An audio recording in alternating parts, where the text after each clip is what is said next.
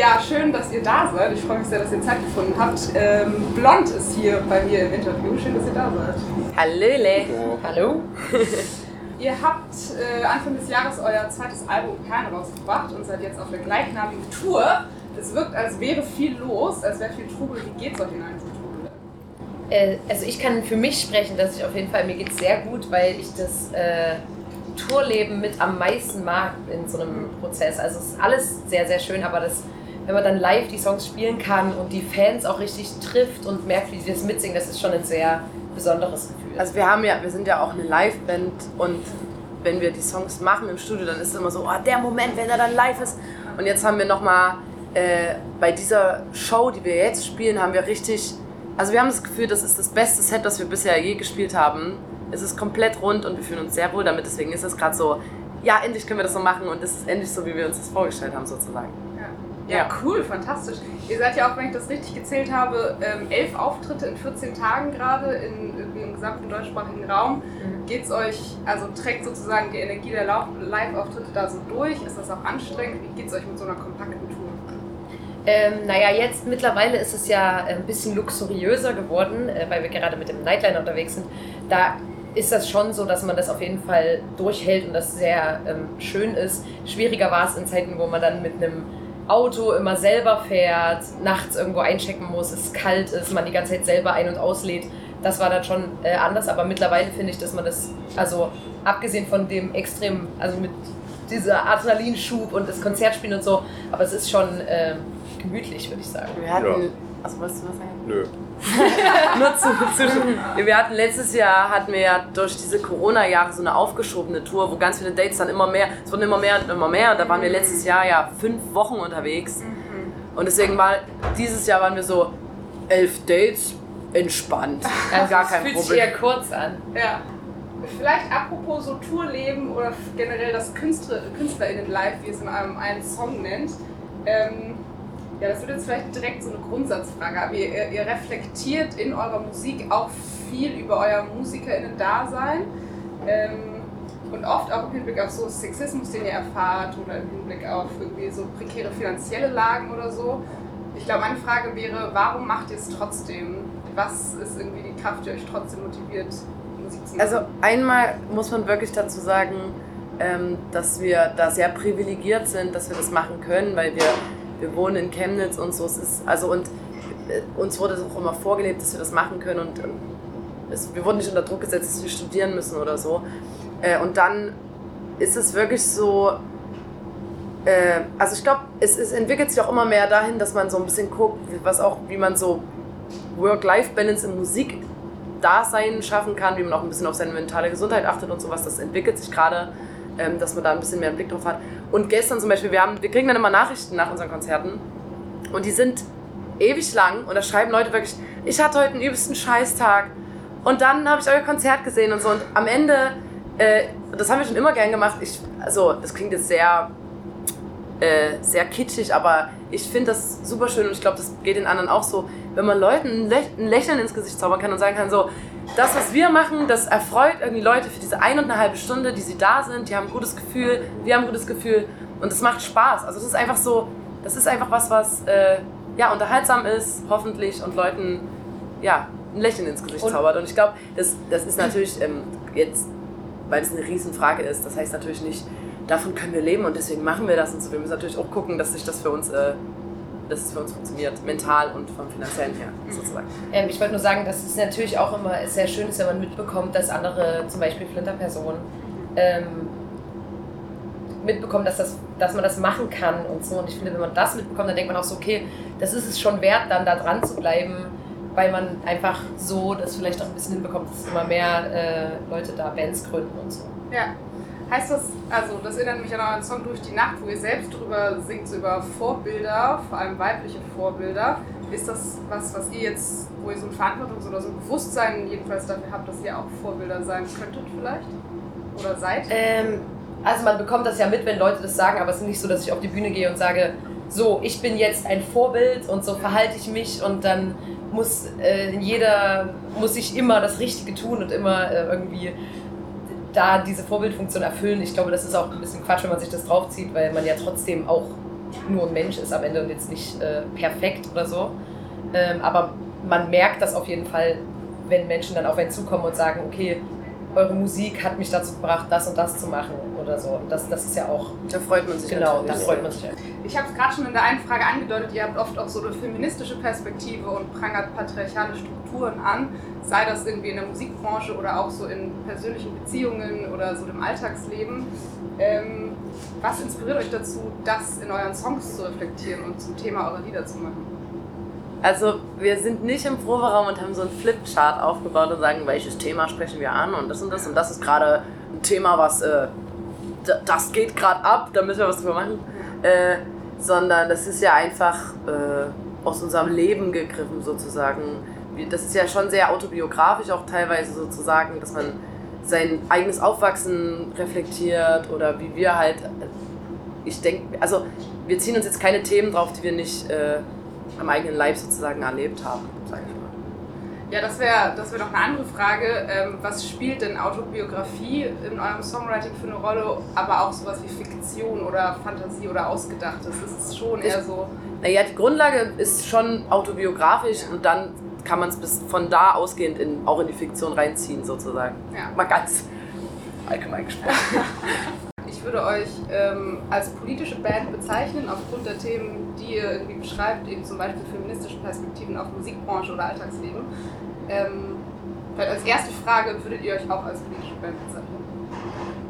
Also ja, also ich mag das auch privat nicht, wenn Leute sagen, ich bin unpolitisch. Das ist da, da für uns ist unpolitisch sein überhaupt, also das ist eine Haltung, die man nicht haben kann. Also weil man hat dann keine Haltung. Vor allem Leute, die sagen, dass sie unpolitisch sind, sind meistens. Da gehen bei mir die, denken, ja, also da gehen die Alarmglocken an. Aber, äh, ja, ja, doch, voll. kann man schon sagen. Ja. Wohl oder übel ja manchmal auch. Manchmal reicht es ja, wenn wir irgendwo auf einer Bühne stehen und dann ist man schon. Statement. Das bedeutet dann schon irgendwas, ohne dass wir den Mund aufgemacht haben. So. Und deswegen ist es so, es war schon immer aus Versehen, einfach weil wir da waren politisch plötzlich, sozusagen. Ja. Und äh, habt ihr Lust zu erzählen, wie ihr euch politisiert habt? Gab es da so einen Prozess oder gab es da gar keinen Prozess und auch nur, wenn ihr drüber reden mögt? Ich glaube, dass in, wenn man in Chemnitz aufwächst, man relativ früh verstehen muss, beziehungsweise versteht, dass es schon wichtig ist, eine Haltung zu haben und äh, eine Wahl zu treffen, hinter welchen Leuten man steht und welche Werte man vertritt.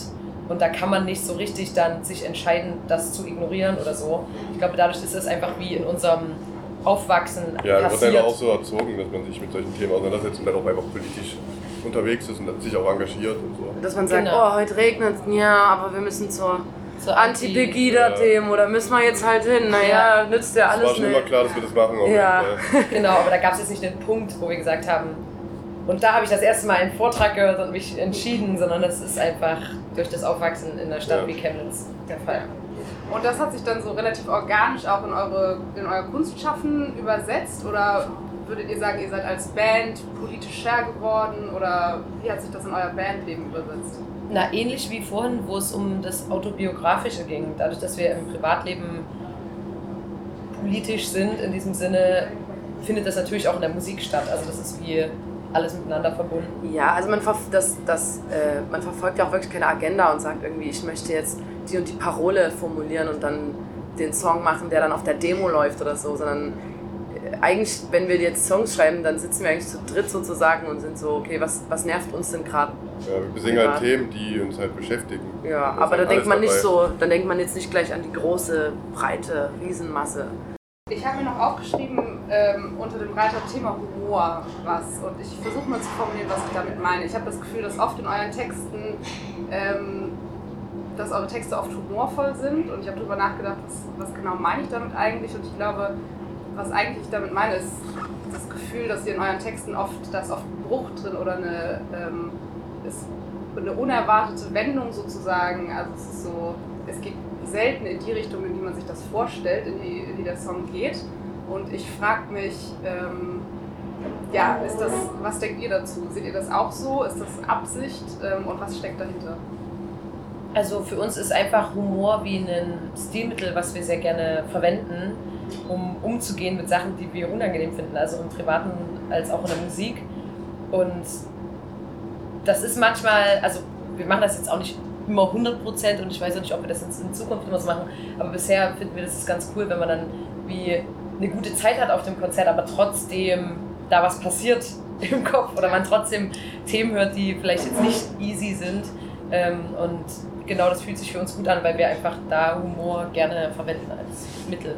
Ja, das ist auch ein bisschen, man, ähm, man reißt dann so ein bisschen wieder diese Kontrolle an sich, dass man sagt so, boah, das geht mir so auf den Sack, aber irgendwie, ich, ich ähm, versuche dann irgendwie für mich so ein Gefühl, dass, also das mich annervt, aber ich trotzdem irgendwie einen Witz drüber mache und irgendwie so, ja. so eine Erhabenheit dann wieder habe über dieses Thema sozusagen. Ja. So ein bisschen wie wenn man ein Meme teilt über ein Thema, was voll scheiße ist, aber das Meme ist irgendwie so, ja. oh ja, genau das. Ja. Also so. Ja. Und gleichzeitig sind die aber auch nicht nur über, äh, nicht nur ironisch gebrochen oder so humorvoll angeeignet, so ähm, schwierige Themen. Ihr singt auch irgendwie über eure eigenen Gefühle zum Teil, also dann auch mit einer größeren Ernsthaftigkeit, nenne ich es mal ähm, und über Sorgen und Zweifel, aber auch Hoffnungen. Ähm, wie, wie unterscheidet sich der Songwriting-Prozess bei dem einen Thema und bei dem anderen Thema? Also ähm, ja, gibt es da so Unterschiede in der konzeptuellen Herangehensweise, wenn ihr solche unterschiedlichen Lieder schreibt? So organisiert sind wir gar nicht. ich glaube, auch immer ein bisschen die Stimmung, die dann das Instrumental auch schon liefert und so. Ich glaube, das ist dann so ganz automatisch, dass man irgendwie dann merkt, wie es geht. Aber ich glaube, natürlich, halt. aber ich glaube natürlich, wenn man jetzt äh, einen, einen, einen Rap-Song macht ja. über, ähm, also was auf dem Album vorher, über eine Sunnyfair-Toilette, dann ist das einfacher, im Studio zu sitzen und rumzublödeln und ja, da Ideen sich ge gegenüber zu werfen. Äh, und als wenn man jetzt einen Song schreibt, wo eine Person sich übelst öffnet, da ist man dann nicht so, dass man sagt, ah, mach das mal lieber so, das ist irgendwie cool, aber man natürlich sagen, da irgendwie, da, da ja. muss man schon mit mehr Fingerspitzengefühl rangehen, im Sinne von, dass es da natürlich dann schon sensiblere Themen sind und dass man da natürlich der Person jetzt auch nicht vorschreiben will, wie sie ihre Gefühle zu kommunizieren hat. Ja. Was bei einem Toilettensong, da darf man sich gerne mal in die, in die Parts reinreden und sagen so, ey, das witziger ist es, wenn du das so schreibst oder so. Muss man nicht ernst bleiben bei dem genau. Thema. Ja. Aber es passiert alles immer im Fluss quasi. Ja. Manchmal macht man auch ernst, erst ernst und sagt dann, hey, lass es doch lieber ja. so machen, dass es nicht ernst ist. Also es gab auch wirklich Lieder, die hatten so viele verschiedene Versionen einfach. Ja. Da ist es dann wirklich einfach so, man merkt dann irgendwie, oh, ernst ist vielleicht gerade doch nicht so cool, vielleicht macht er doch noch einen kleinen Plotlist rein. Den Refrain von Männer, da gibt es sechs verschiedene Versionen. Ja. Von ernst bis, bis, bis traurig bis. Und dann am Ende ist es jetzt dieser, dieser Refrain geworden halt. Ja. Aber da gab es sechs verschiedene, die in verschiedene Richtungen quasi den Bruch machen oder auch gar keinen Bruch machen. Oder das ja. Ja, probiert man dann immer um von Song zu Song. Und tut es euch dann manchmal total leid, wenn ihr das Gefühl habt, wir haben eigentlich drei Versionen, die ultra geil sind. ich höre mir manchmal die Demos schon, ja. noch an und bin so, oh Gott, oh Gott. Ja, aber ja, ich wollte gerade sagen, meistens hört man dann die aktuelle Version und hört sich die Demos an und ist froh, dass das draus also geworden ist. Stell dir mal vor, wir hätten das rausgehauen. Also jede und außerdem äh, jede Version, die auf dem Weg wie liegen bleibt oder verworfen wird, ist ja Teil der also da, uns ist halt aufgefallen, dass man manchmal übelst oft muss man erst richtig lange in eine Scheißrichtung gehen, um den Song dann anzuhören und zu sagen, ach du Scheiße, ist alles kacke, wir müssen es raushauen, um dann das Richtige zu finden erst. Also das ist trotzdem wichtig für den Manchmal Prozess. verwertet man es auch weiter. Genau. In einem anderen Song. Ja. Ja gut, dann vielleicht nochmal mehr so zum, zum Sound und auch zum Sound vom neuen Album. Äh, das neue Album heißt Perlen. Wie ähm, verhält sich das zu eurem ersten Album, vor drei Jahren rausgebracht habt? Was hat sich verändert? Was ist gleich geblieben? Ich glaube, der große Unterschied ist, dass wir ziemlich viel selber gemacht haben jetzt. Also ich habe während Corona dann so angefangen mit Produzieren. Mhm. Und deswegen haben wir da ziemlich viel zu Hause im Studio selber einfach die Songs schon ausgearbeitet und dann äh, sind dann quasi mit schon relativ fertigen Songs ins äh, Studio zu unserem Produzenten gegangen. Ja. Und ich glaube, das hört man schon sehr, dass man einfach, man, man hatte viel mehr Zeit, um ins Detail zu gehen und ein bisschen einfach, haben so viel Zeit da reingesteckt. Am Ende hat es irgendwie zwei Jahre gedauert. Ja. Das ich glaube, das hört man, äh, hören wir selber auf jeden Fall und man hört es, glaube ich, auch. Hoffentlich schon, hören das auch die anderen. Das ist, glaube ich, ausgecheckter. Und äh, wir persönlich merken natürlich, dass wir einfach selbstbewusster sind, weil als ja, wir das, das erste Album aufgenommen haben, da waren wir teilweise das erste Mal in einem Studio, haben das erste Mal mit einer produzierenden Person gesprochen, haben das erste Mal Dinge probiert und da ist man einfach nicht so selbstbewusst, wie wenn man das alles schon mal gemacht hat und ja. dann auch ähm, mehr weiß, was man möchte und so. Das erste Album ist trotzdem übelst cool und so. Ich würde es jetzt nicht anders machen, aber man ist dann trotzdem, hört man im zweiten Album an, dass da einfach mehr Selbstbewusstsein da ist. Es ist einfach, gereift. Ja, genau, in der Kunst, die man selber macht. Und beim ersten Album gab es ja auch noch vier englischsprachige, die wir dann so erst im Alpenprozess halt auf Deutsch noch gemacht haben. Also jetzt ist mir ja einfach, ist halt klar, wir schreiben deutsche Lieder. Mhm deutschsprachige Lieder und da, Deutsche Lieder. ja, das ist schon, wir haben es auch korrigiert. Deutschsprachige Lieder. Ja. Und da ist man irgendwie ja, schon ganz anders natürlich rangegangen an die Sache. Noch zu diesem Albumprozess, ihr, ähm, es singen, es singt ja, ihr singt ja alle manchmal und manchmal auch nicht. Wie kommt zustande, wer singt? Also du zum Beispiel, Johann, hast jetzt auf dem Album äh, auf Oberkörper freien prominenten Part. Ähm, genau. Wie entscheidet sich, wer welchen Part singt? Ähm, das ist eigentlich, also Nina macht schon die meisten Hauptgesänge, ähm, einfach weil sich die Stimme da anbietet. ähm, und aber also zum Beispiel, äh, ich rap übelst gerne und mache richtig gerne dann da die Adlibs und so. Und dann gibt es manchmal Sachen, wo man sagt, ähm, keine Ahnung, dann singt irgendjemand eine Melodie ein und dann sagt man, okay, das klingt eh gerade cool mit deiner Stimme, mach du doch gleich den Part oder so. Das ist auch mal so, mal so. Da gibt es jetzt keine Hierarchie oder kein, ich möchte so viel Prozent Gesang auf dem Album Dadurch haben, aber wir mögen das schon, wenn man hört, dass wir zu dritt sind und Ja. jetzt nicht. Meistens singen alle Ja. alles mal ein, sowieso, weil man ja auch manchmal Hintergrundgesänge macht und dann wird manchmal ein Hintergrundgesang plötzlich der Main-Gesang und der ehemalige Main-Gesang wird dann zum Hintergrund. Also Beziehungsweise Das einfach ganz wo rum. Nina singt, ich doppel oder so, wo das Also- dann wie so eine. Genau, wir wollen halt schon, dass man raus und dass es eine Band ist. Das ist auch eigentlich in jedem Lied singen wir alle. Ja. Ähm, ja, und, und vielleicht nochmal ähm, einige Songs auf dem Album Perlen, ähm, frage ich dazu nochmal, weil mich einige besonders interessieren. gerne. Äh, zum Beispiel eben Oberkörperfrei, das habe ich gerade schon gesagt. Das ist ähm, ja im Grunde ein Hip-Hop- oder Deutschrap-Lied und unterscheidet sich insofern schon von einigen oder vielen der anderen Songs auf der Platte. Ähm, ja, könnt ihr was zur musikalischen Vielfalt sozusagen auf dem Album sagen? Ich hab einfach Bock. Ich glaube, wir sind so. Ja. Das, also wir hatten ja Sunnyfair schon vorher als äh, Song, wo wir quasi gerappt haben. Und es ist einfach auch geil, wenn man mal nicht an der Gitarre steht und man nicht am Schlagzeug gefesselt ist. Ähm, und deswegen war klar, dass wir auf jeden Fall sowas wieder machen wollen. Und wir hören halt alle drei auch komplett unterschiedliche Musik teilweise. Wir hören auch eigentlich viel Rap, ich Genau, sagen. und ich glaube, da ist halt, da machen wir halt einfach wirklich das, worauf wir gerade Lust haben. Und dann sind wir, manchmal probieren wir dann einfach Sachen aus und haben, sagen halt, okay, bau mal ein Beat und dann gucken wir mal, ob da was draus wird, Ja. weil wir da einfach Lust drauf haben. Und deswegen ist es sehr bunt gemischt. Und es ist auch gar nicht so, dass wir sagen, ah, wir mal gucken, ob das. Also, wir haben selber gar keinen Bock zu sagen, wir machen nur diese Musik Ja. und alle anderen Musikrichtungen machen wir nicht. Mhm. Ähm, Ich glaube, das merkt man auch live. Wir spielen ja auch immer gerne Cover-Songs und so Mhm. und versuchen dann immer schon ein bisschen das Genre auch aufzubrechen, dass wir nicht einfach nur Indie-Pop oder sowas machen. Wir haben gestern in einem übelsten Rockschuppen gespielt Ja. zum Beispiel. Und bei manchen Songs war ich so, okay, das wird jetzt gerade diesem Laden übelst gerecht. Und dann kamen wieder andere Songs, wo man so war wie, hä? und das finde ich ist aber immer schön. aber ich Also, finde trotzdem, das dass es Spaß. funktioniert ja, genau. miteinander. Also, Ja. ich glaube, wir machen es einfach, weil wir Bock drauf haben. Ja. bei Durch die Nacht ähm, gibt es ja ein Video, also es gibt zu Toxic und Durch die Nacht so ein gemeinsames Video von diesen Synchronschwimmerinnen. Mhm. Ähm, und das äh, finde ich total spannend, könnt ihr dazu was sagen? Unter anderem auch deswegen, weil die vom ATSV sind. Das ist der Verein, in dem ich früher Volleyball Oh. gespielt habe. Und Aha. als ich das gesehen habe, war ich, äh, genau, also wie ist dieses Video zu, zustande gekommen? Was hat es äh, damit auf sich? Wir sind auf äh, Promo-Tour gegangen, bevor unser Album rausgekommen ist und haben also alles, was mit dem Album zu tun hat. Das Album heißt Perlen und wir bewegen uns ästhetisch, merchmäßig, bühnenbildmäßig, was das Artwork angeht und so komplett in dieser Unterwasserwelt. Und deswegen war klar, dass wir irgendwie alles mit so einem Wasserbezug machen, auch in der Promophase. Und da waren wir ja zum Beispiel in Schwimmbädern und haben dann mit Unterwasserlautsprechern unsere Musik abgespielt, dass man die nur hören konnte, wenn man seinen Kopf unter Wasser hatte. Und die Leute lagen auf ähm, Schwimmnudeln und haben das Album quasi so pre-listening, als pre-listening-Session gehört. Und dann, als es raus war, hatten wir noch zwei andere wie Sessions, wo so SynchronschwimmerInnen äh, sich eine Choreo ausgedacht haben zu drei Songs. Und das war dann äh, in Neukölln in einem Freibad. Äh, und das war total absurd, weil dann halt, da haben wir so Plätze verlost und so.